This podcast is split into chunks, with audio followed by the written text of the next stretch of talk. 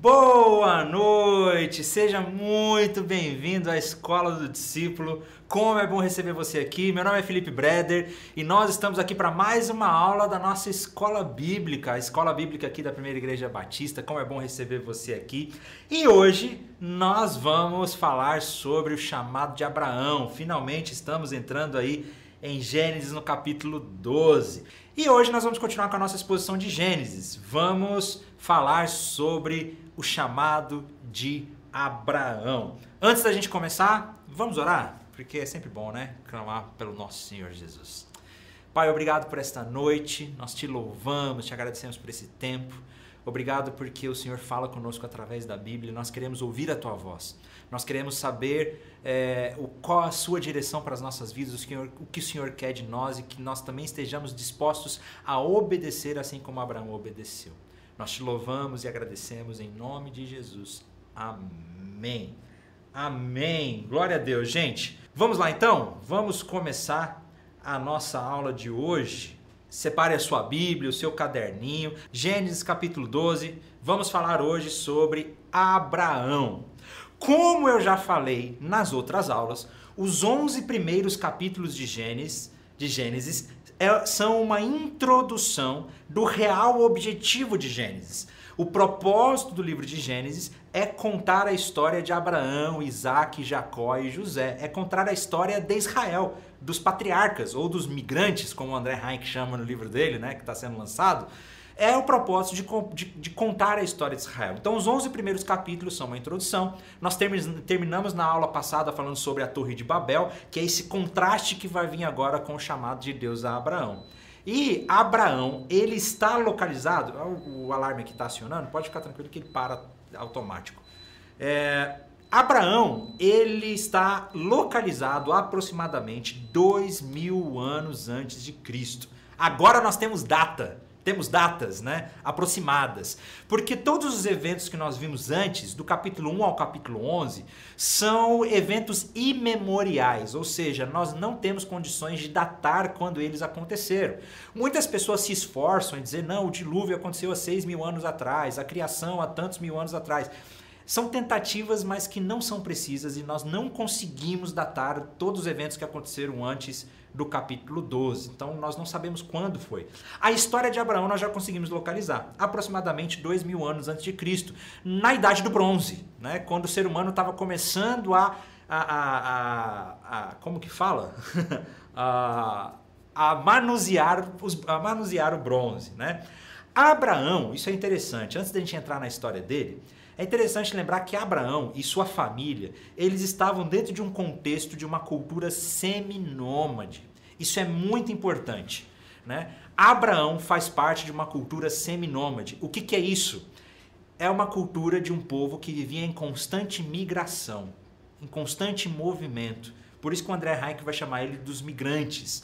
Né? É, eles viviam, eles se mudavam de lugar, encontravam um lugar que tinha ali é, condições de comida, de alimentação, de, de, de, viver, eles ficavam ali por um tempo, não tinha mais condições, levantava acampamento e continuava migrando.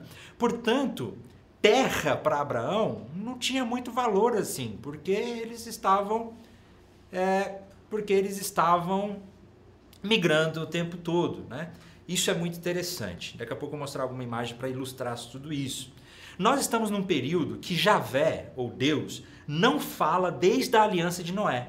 Então nós temos aí um gap até a história de Abraão. E Abraão provavelmente, ou Abraão, né, antes de se tornar Abraão, não conhecia a Deus. Não fazia ideia de quem Deus era. Provavelmente ele e sua família, provavelmente não, certamente ele e sua família adoravam deuses pagãos, ídolos, outros deuses, acreditavam em vários deuses, eram politeístas e não fazia ideia de quem era esse Deus que, que criou o mundo, esse Deus Javé. E então nós vamos ter a história que Deus se revela a Abraão, Deus chama Abraão, Deus aparece para Abraão depois de tanto tempo, começando então agora a sua história. Isso é muito interessante, né? Eu coloquei uma imagenzinha aí só para ilustrar uma cultura nômade, né? Claro que isso é só uma ilustração, tá, gente? Para vocês terem uma ideia que quando nós falamos de Abraão, nós estamos falando de uma cultura seminômade que viviam em cabanas, que viviam em constante movimento. Não era um povo sedentário.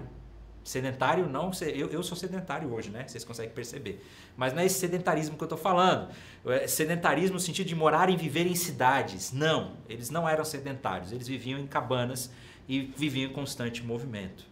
Eu coloquei um mapinha para vocês verem a jornada de Abraão que nós veremos hoje no capítulo 12, tá? No capítulo 12 nós veremos essa jornada aí, é, praticamente, né? Praticamente toda nós temos Abraão que ele é da região de Ur, ele nasceu em Ur dos caldeus.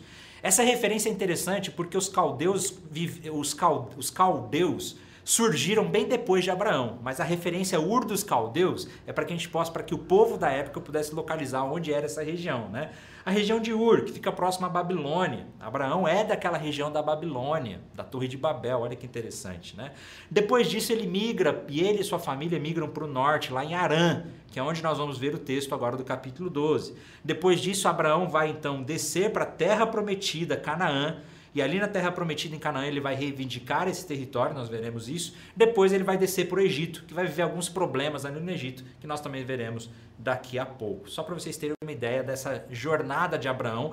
E fica muito claro que ele realmente era nômade, né? que eles se movimentavam, eles migravam o tempo todo.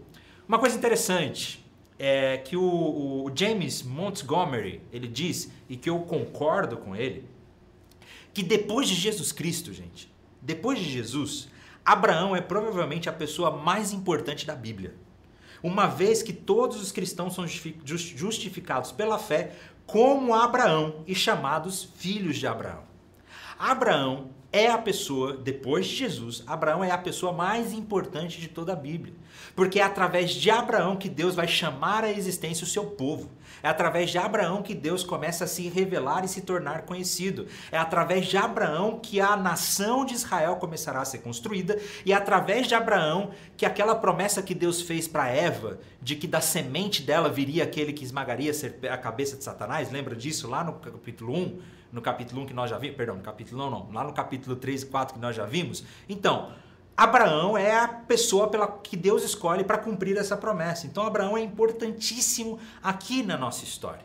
No capítulo 12, que é o que nós vamos estudar hoje, nós temos o seguinte esboço: o que acontece? Né? Nós vemos a viagem de Arã para Canaã, é o que nós veremos agora nos primeiros versículos, quando Abraão Abraão sai de Arã, onde vivia o seu, onde estava o seu pai, onde o pai dele morreu, e ele desce então para Canaã.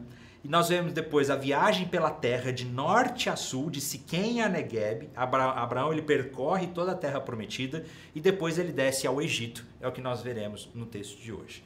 Tá bom, gente? Essa é uma breve, uma rápida introdução. Vocês estão bem aí? Tá todo mundo tranquilo?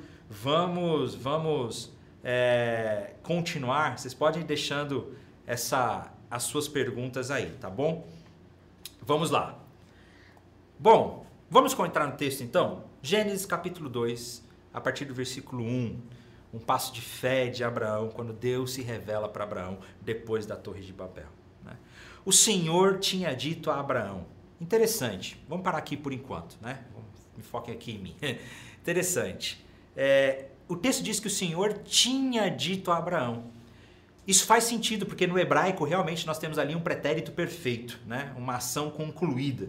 Ou seja, Deus provavelmente falou com Abraão não em Arã, mas Deus havia falado com Abraão lá em Ur, lá de onde ele tinha saído. Lembra do mapinha que eu mostrei para vocês dele saindo? Abraão provavelmente falou em Ur. E ele foi morar em, em, e o texto diz no capítulo 11 que eles saíram de Ur dos caldeus e foram para Arã e ali se estabeleceram. O, o Bruce Waltke, ele vai dizer algo muito interessante que vale a pena a gente refletir um pouco. Que essa fé de Abraão, a resposta de Abraão, não necessariamente foi imediata, sabe? Porque às vezes a gente olha para a Bíblia, a, gente olha para a Bíblia e parece que tudo é ali imediato, uma coisa atrás da outra, que a gente tem essa expectativa de que vai ser igual na nossa vida. Mas não, Abraão é uma pessoa comum e assim como nós tem coisas que que, mesmo que seja a palavra de Deus, mesmo que seja um chamado de Deus, são um processo na nossa vida. É muito interessante que Deus fala com Abraão lá em Ur, mas ele espera o pai dele morrer. Isso é interessante, porque assim, Abraão também precisava da sua herança. Olha que coisa interessante, ele precisava da sua herança. Ele ainda era submisso ao seu pai. Então ele vai para Arã. Não era exatamente para onde Deus queria, mas Ele espera um pouco, as coisas demoram um pouco, mas quando o pai dele morre em Arã, e agora ele tem herança, e agora ele tem liberdade, então ele vai partir. Aí o texto continua então: O Senhor tinha dito a Abraão: Deixe a sua terra natal, seus parentes, a sua família, a família de seu pai, e vá à terra que eu lhe mostrarei. Farei de você uma grande nação e o abençoarei e o tornarei famoso, e você será uma bênção para os outros. Abençoarei os que o abençoarem e amaldiçoarei os que o amaldiçoarem. Por meio de você, todas as famílias da terra serão abençoadas. Esse é o famoso texto do chamado de Abraão. E aí eu gostaria de fazer algumas algumas ponderações, né? Com, algumas ponderações, algumas reflexões a respeito desse versículo, desses versículos que são tão preciosos para nós. E meus queridos, a gente podia ficar, sério, a gente podia ficar duas, três semanas estudando só esses três versículos. É muita coisa que tem nesses três versículos, mas infelizmente a gente vai ter que passar rápido, né? Primeira coisa que a gente vê é que Deus chama Abraão por sua livre e graciosa misericórdia, não havendo nada nele mesmo que pudesse recomendá-lo a Deus. Por que, que Deus chama Abraão? Por que, que Deus escolheu Abraão e não outra pessoa? Meu irmão, simplesmente por pura graça. A gente costuma, eu já ouvi algumas pessoas dizerem que o Novo Testamento é o tempo da graça e o Antigo Testamento é o tempo da lei. Meu irmão, isso não existe. Para mim, o Antigo Testamento também é graça de Deus. Deus sempre é um Deus de graça. Por que, que Deus escolhe Abraão? Pela graça. Não existe nada em Abraão que, que o aprove para alguma coisa. Abraão ele adorava outros deuses, deuses pagãos. Ele estava dentro de um outro contexto pagão. Ele não fazia ideia de quem Deus era. Ele não tinha mérito nenhum para que Deus o escolhesse. Deus escolhe Abraão simplesmente pela graça. E da mesma maneira ele salvou você pela graça. Ele escolheu você pela graça, não existe mérito algum. Né? E é interessante que o começo do texto diz que disse Javé, né? disse Deus. A mesma expressão dos Gênesis. Interessante, só uma curiosidade aqui. É interessante que aqui no texto do hebraico está escrito disse Javé, o nome de Deus. Mas lá em Êxodo, quando Moisés se encontra com Deus na sarça ardente, quem lembra o que Deus disse? Deus disse que no passado ele se revelou a Abraão, Isaac e Jacó com outro nome. Moisés foi o primeiro a ouvir o nome de Deus. Isso é interessante, porque aqui diz que disse Javé, mas na verdade Abraão não sabia qual era o nome de Deus. Abraão não sabia, ou, ou imaginava algum outro nome, né? E no Antigo, em Gênesis ele é chamado de vários outros nomes, de Elohim, de, de, é, de, é, é, de diversos nomes que caracterizam esse Deus forte, Deus poderoso e tal. Deus dos exércitos, de vários nomes. Mas Javé, só Moisés que escuta primeiro. Mas aqui o narrador já sabe, né? Quem já conhece, então disse Javé. E é interessante que aqui nós vemos que a mesma palavra que chamou o universo à existência, agora chama Abraão para que traga uma nação à existência. Olha o poder disso, né? O mesmo Deus que disse, e disse Deus, haja luz, e disse Deus que a terra que as águas separem de águas, e disse Deus, o mesmo Deus que trouxe à existência o universo e disse a Abraão para trazer à existência uma nação. Isso é muito interessante, né? Porque o poder de Deus está nisso. E uma coisa interessante, que quando Deus aparece para Abraão e diz: Abraão, sai da tua terra e vai para o lugar que eu vou te mostrar. Sabe o que é interessante? Que Abraão não faz ideia de onde que é isso. Deus diz a Abraão: Abraão, vai para um lugar que você não sabe onde é. Por isso que Abraão é reconhecido pelo pai da fé, porque ele obedece sem saber o resultado, sem saber o destino, sem saber o que vai acontecer. E é interessante que Deus fala sobre terra, aqui sobre uma nação, mas Abraão provavelmente não tinha valor em terra. Lembra que ele era seminômade? Um seminômade não tem. Se Deus falasse, ah, eu vou te dar uma terra. Tá, não preciso de terra, porque né, eu posso ir para onde eu quiser. Mas a promessa de Deus é de uma nação, de um povo, de descendentes. E Abraão não sabe para onde vai. É, o João Calvino ele faz uma paráfrase muito interessante desse texto, que ele diz, ele diz que Deus dizendo para Abraão é como se Deus dissesse: Eu ordeno que saia de olhos fechados. Eu ordeno que você saia de olhos fechados. Até tendo renunciado a teu país, tu te entregues totalmente a mim. O chamado de Deus para Abraão é um chamado de fé. Por isso que Abraão é reconhecido pelo pai da fé. Muitas vezes o que nós precisamos é de fé. Meu querido, Deus Muitos de nós estamos desesperados para que Deus nos revele qual é a vontade dele para a nossa vida. Deus, o que eu faço? Qual a decisão que eu tomo? Deus, eu faço tal faculdade ou outra faculdade. Deus, eu faço isso, eu não faço. E a gente fica querendo saber qual é o plano oculto de Deus para a nossa vida. E muitas vezes Deus não vai revelar esse plano oculto para a sua vida. O que ele espera de você é fé. É crer. Vai para um lugar que você não sabe onde é. Creia, tenha fé. Abraão é reconhecido como pai da fé porque ele foi para um lugar que não sabia o que era, para onde era. Simplesmente vai, né? Indo, vai. E Abraão foi. Isso é muito lindo. E aí nós vemos algumas coisas nesse texto que, que fala muito conosco, que tem muito a nos ensinar. Primeiro, é que nesse chamado Deus diz para Abraão que farei de você uma grande nação. Né? Isso, primeiramente, trata-se de, trata de um teste de fé. Sabe por que se trata de um teste de fé? Porque a própria Sarai era estéreo. E no capítulo 11 a gente vê sobre isso. Sarai era estéreo, não podia ter filho. Quando Deus disse para Abraão: Farei de você uma grande nação, isso já é um teste de fé para Abraão. Creia, creia que você vai ser uma grande nação. Eu o abençoarei. Interessante que somente aqui a palavra abençoar aparece cinco vezes. De Gênesis, olha só, gente, de Gênesis do capítulo 1 ao capítulo 11, nos 11 primeiros capítulos, a palavra abençoar aparece só cinco vezes. Só aqui nesses três versículos, o abençoar aparece cinco vezes. Então, a bênção de Deus sobre Abraão é muito grande. E ele diz: Eu o tornarei famoso. Vocês conseguem perceber o contraste com a Torre de Babel? Porque em Babel, os homens disseram: Vamos nos tornar famosos. Vamos construir uma torre para sermos famosos. Aqui é Deus quem torna Abraão famoso. Isso é um contraste com a Torre de Babel, com os planos humanos. Né? Os construtores de Babel quiseram tornar o seu nome famoso, mas Abraão teve o seu nome engrandecido por Deus. Isso é muito lindo. É Deus quem tem a prerrogativa de engrandecer alguém, como nós já falamos na aula passada. Abençoarei os que o abençoarem. Isso é muito interessante porque essa promessa que Deus está fazendo para Abraão é uma promessa que aponta para Jesus Cristo.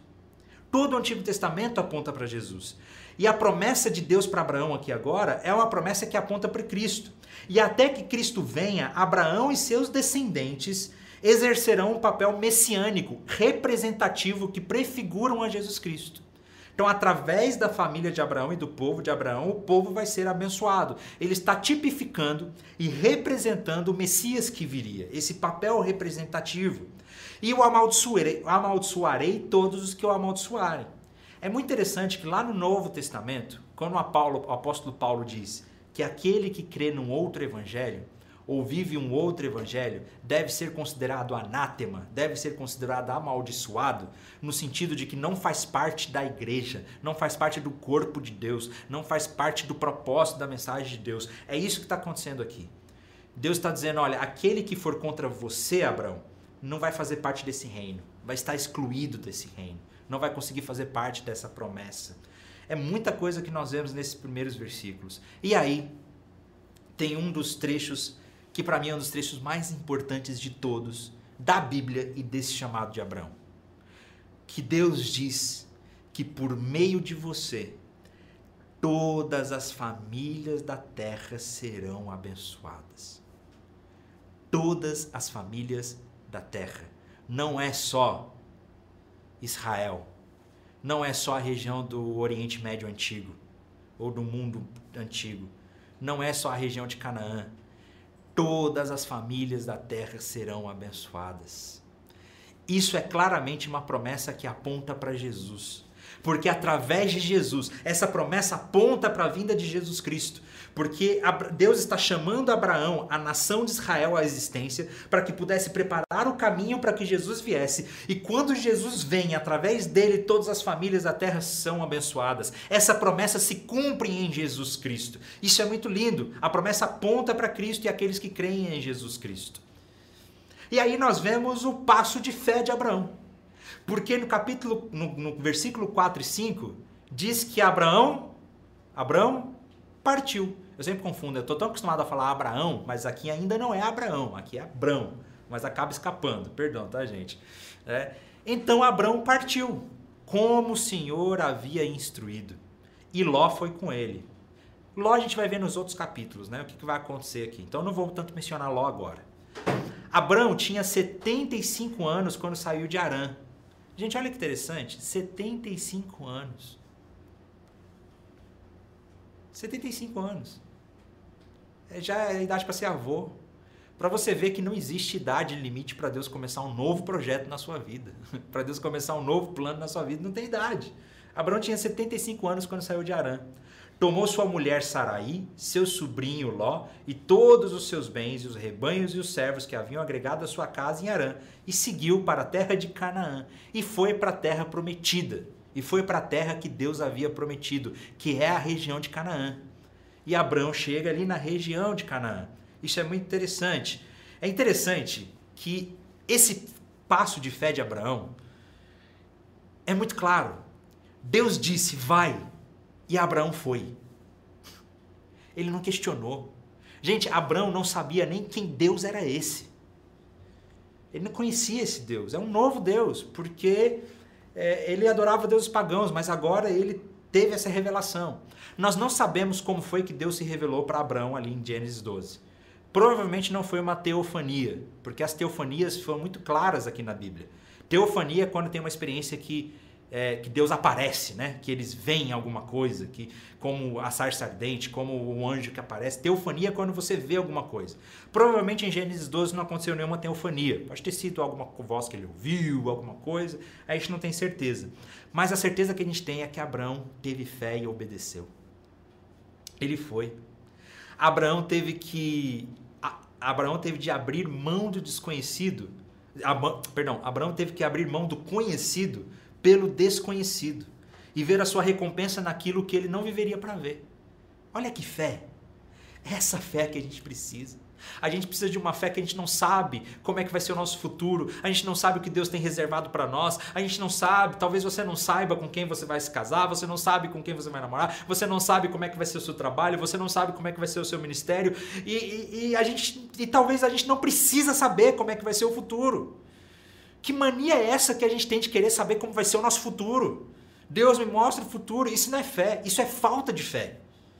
A gente querer saber como vai ser o nosso futuro é falta de fé. O que a gente precisa é da fé de Abraão, que fala: vai, para onde? Não sei, mas vou.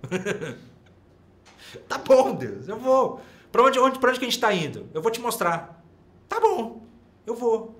Essa é a fé que a gente precisa ter na nossa vida, meus queridos. É essa fé que Deus espera de nós. Essa é a fé que Abraão teve. E essa foi a fé que o salvou e o justificou, como nós vamos ver nos próximos capítulos. Quando a gente chegar no capítulo 17, a gente vê a aliança de Deus com Abraão. Meu Deus, aquele texto é maravilhoso. Então, fiquem aqui na nossa posição de Gênesis, gente, porque a gente vai chegar lá ainda. Né? No versículo 5, então, diz que quando chegaram a Canaã, Abraão atravessou a terra até Siquém onde acampou junto ao carvalho de Moré. Naquele tempo, os cananeus habitavam naquela região. Isso é interessante. Então Deus chama Abraão, vai para o lugar que eu vou te mostrar. E Abraão chega então em Canaã, na terra prometida. Canaã, aquela região entre o Mar da Galileia, entre o Mar Morto, o Lago da Galileia, o Mar Morto o Rio Jordão, aquela faixa ali, que hoje é Israel, aquela região. É a região de Canaã, a terra prometida. E quando Abraão chega lá, o que, que ele encontra? Os cananeus. A terra já estava habitada. Isso é muito interessante notar. Já tinha gente morando lá. E os cananeus eram pagãos, adoravam outros deuses. Recomendo, inclusive, que você leia os outros da Bíblia do André Heinck, que ele explica muito bem como era essa cultura religiosa dos cananeus, que a gente não tem tempo aqui agora de abordar. E Abraão chega no Carvalho de Moré. É interessante que esse Carvalho de Moré era um local sagrado, onde os cananeus adoravam os deuses pagãos. Né? Era um lugar onde, de, onde, onde era um lugar onde os deuses pagãos eram adorados. E Abraão chega ali e presta adoração a Javé, presta adoração a Deus. Né? Isso é muito interessante. Então, no capítulo, no versículo 7 e 9, então o Senhor apareceu a Abraão e disse: Agora sim, agora aqui provavelmente a gente tem uma experiência de teofania porque o texto está dizendo que o Senhor apareceu. Então aqui provavelmente, talvez, aqui seja a primeira experiência que Abraão tem de teofania, de tipo ver Deus, ou de ter alguma experiência realmente mística ali com Deus. Então o Senhor apareceu a Abraão e disse: Darei essa terra aos seus descendentes. Qual terra? A terra que ele está ali, Canaã. A região onde ele está no monte, na, na, na, nesse momento. Darei essa terra aos seus descendentes. A palavra descendentes aqui é semente. A sua semente. E a gente lembra da promessa de Deus a Eva, lembra? Da sua semente virá aquele que pisará a cabeça de Satanás. E Deus está dizendo, Abraão, a sua semente vai habitar nessa terra. Deus está cumprindo a promessa dele de manter a semente até que Jesus venha.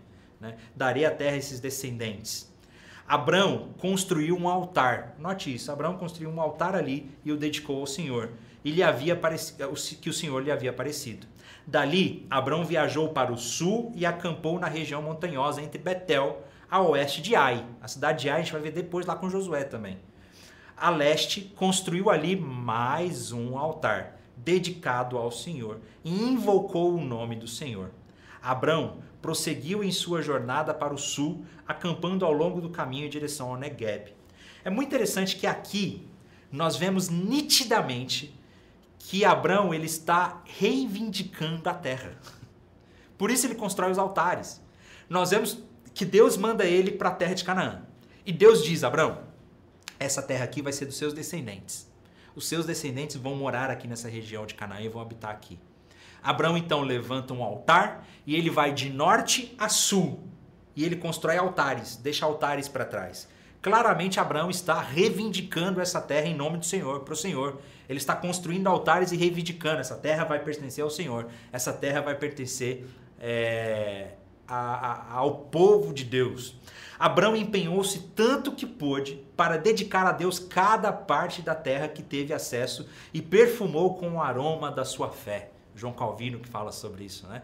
Que Abraão ele creu em Deus, ele teve fé e ele foi então reivindicando aquela terra prometida que pertenceria ao povo, que na verdade o povo ia entrar naquela terra só depois do Egito, né? Depois do exílio e tal, mas depois do, do êxodo, mas aí a gente vai chegar lá uma hora. Então Abraão reivindica essa terra para ele, né? É, assim, e, e meus irmãos, assim como Deus chamou Abraão e depois Israel, e eles reivindicaram a terra de Canaã para o seu reino, Cristo também chama a sua igreja para reivindicar todas as nações para o reino de Deus. Todo o Antigo Testamento aponta para Jesus. E quando Abraão soube que aquela terra seria do seu povo, Abraão reivindicou aquela terra, construiu altares. E da mesma maneira, nós somos chamados para reivindicar todo o mundo para o Senhor Jesus. Mateus capítulo 19, Mateus capítulo 18 diz que todos nós fomos chamados. Portanto, ide e façam discípulos de todas as nações, batizando-os em nome do Pai, do Filho e do Espírito Santo, e eis que estarei com vocês todos os, todos os dias até a consumação dos séculos. Nós somos chamados para reivindicar o mundo para a glória de Deus, da mesma maneira que Abraão fez. Isso é muito interessante. Esses primeiros versículos falam muito com a gente. Tem muita coisa que a gente poderia continuar discutindo só nesses primeiros versículos o poder dessa promessa, como essa promessa aponta para Jesus, como Abraão teve fé, como ele teve fé de ir para um lugar que ele não sabia para onde era, de, de seguir o caminho que Deus tinha para ele e que Deus ia mostrando para ele sem saber qual era o destino. E Abraão não viu o resultado de tudo isso, porque o povo vai entrar na terra mesmo depois do Êxodo, lá com Josué. Mas Abraão creu na sua promessa. Ele creu na promessa de Deus. É esse tipo de fé que nós estamos vivendo. Mas é interessante que no restante do capítulo nós vamos ver que Abraão ele deu uma falhada na fé. E aí que é interessante que eu queria entrar. É, a Bíblia é tão linda, gente. A Bíblia é tão maravilhosa porque ela não esconde os defeitos das pessoas. Abraão, apesar de ser o pai da fé, é, o primeiro que Deus se revelou para construir o seu povo, ele é considerado um herói da fé, mas ele era pecador, ele era ser humano como nós. E é muito lindo ver como a Bíblia mostra tudo isso e essas fragilidades. E apesar de Abraão ter tido tanta fé que foi, Deus disse vai e ele foi, Abraão também capengou na sua fé. Ele também teve medo, ele também teve os seus desafios. E aí é o que a gente vai ver no restante do capítulo. Nós vamos ver Abraão indo para o Egito, descendo para o Egito. E a gente vai descobrir que essa viagem para o Egito só foi prejuízo, só foi coisa ruim. E que essa viagem para o Egito provavelmente não estava nos planos de Deus para Abraão. Ele não consultou Deus, ele simplesmente foi. Olha que interessante. A partir do versículo 10 nós encontramos essa história. Diz que naquele tempo uma, fonte, uma fome terrível atingiu a terra de Canaã. Abrão e Abrão, quando foi, e Abrão foi obrigado a descer ao Egito, onde viveu como estrangeiro. O texto não diz que Abrão consultou a Deus ou que Deus disse para ele ir. Não, Abrão foi para o Egito para tentar se salvar, né? Ele deu uma falhada na fé aí. Vamos para o Egito. Aproximando-se da fronteira do Egito, Abrão disse a Sarai, sua mulher: Você é muito bonita. Quando os egípcios a virem, dirão: É mulher dele, vamos matá-lo para ficarmos com ela.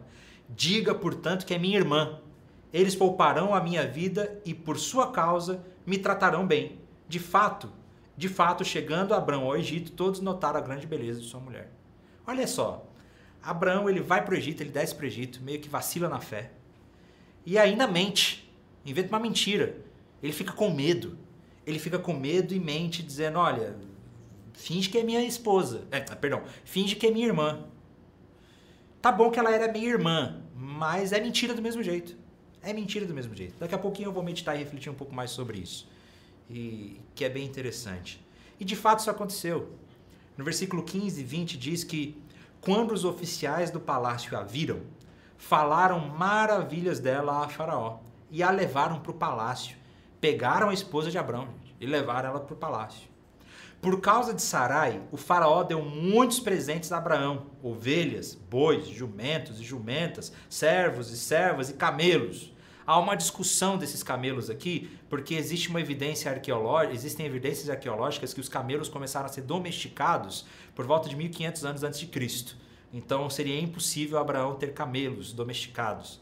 Mas existem umas outras linhas também que falavam que, que, talvez sim, os camelos começaram a ser, mas eram um objeto de muito luxo, tão luxo que ninguém tinha, só alguns. Então pode ser isso aqui também.